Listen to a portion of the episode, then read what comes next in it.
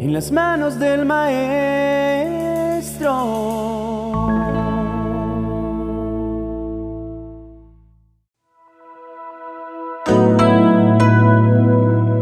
Estamos atravesando una temporada tensionante.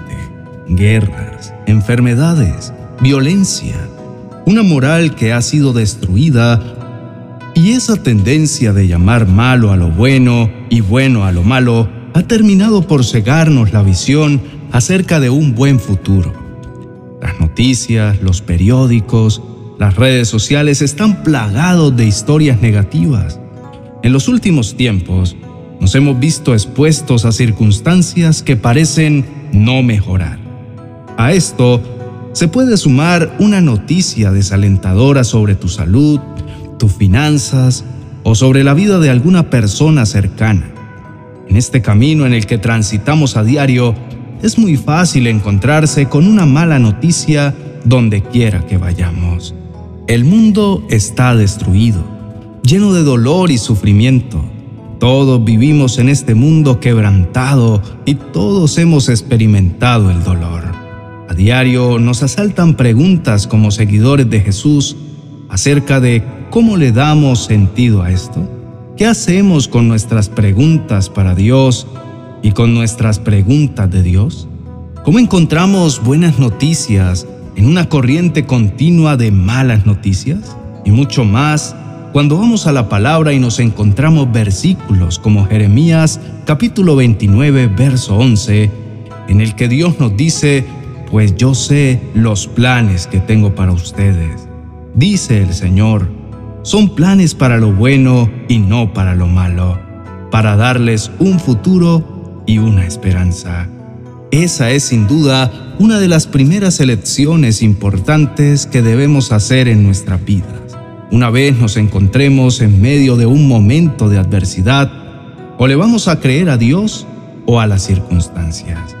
O vamos a depender de las promesas de Dios que nunca caducan, o vamos a poner nuestra mirada en circunstancias fluctuantes que nos sumergen en un vaivén emocional.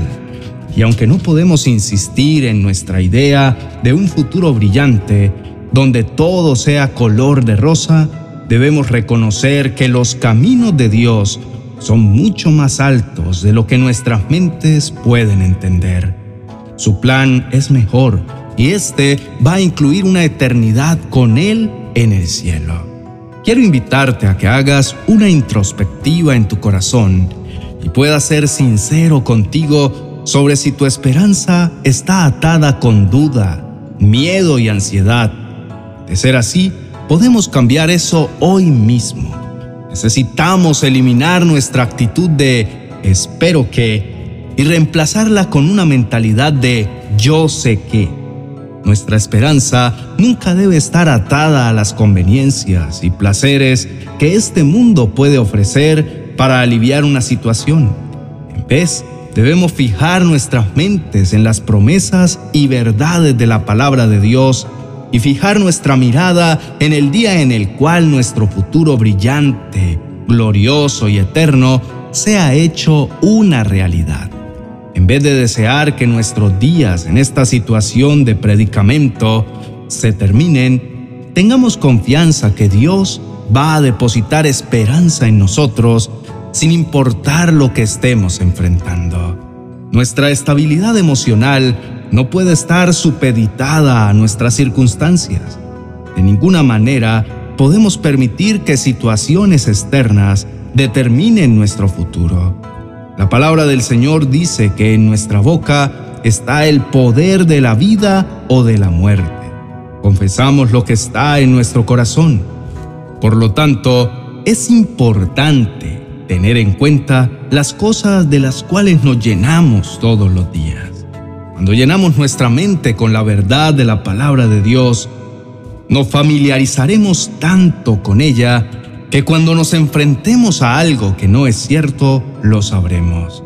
Cuando adoramos a Dios a través del canto o lo alabamos mientras miramos su creación, esto fortalecerá nuestro espíritu y quitará nuestro enfoque de las pruebas diarias que enfrentamos.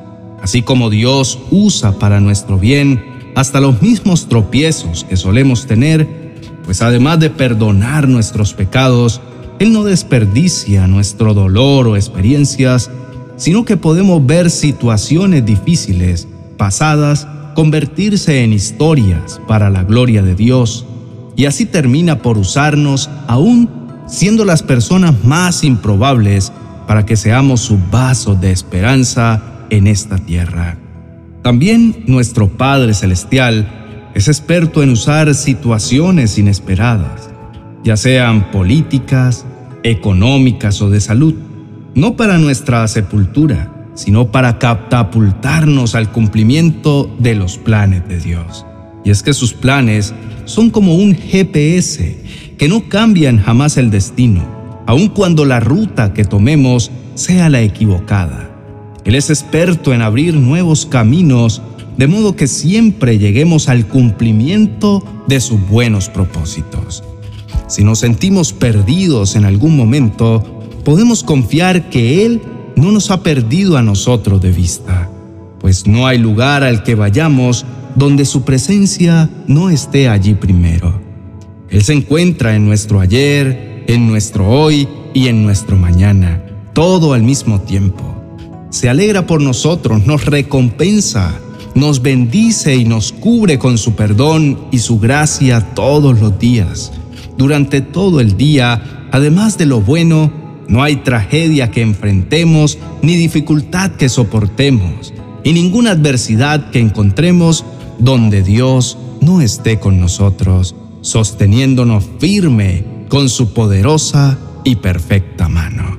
Hoy quiero decirte, querido amigo, que cada vez que te sientas solo y te preguntes, ¿dónde está Dios?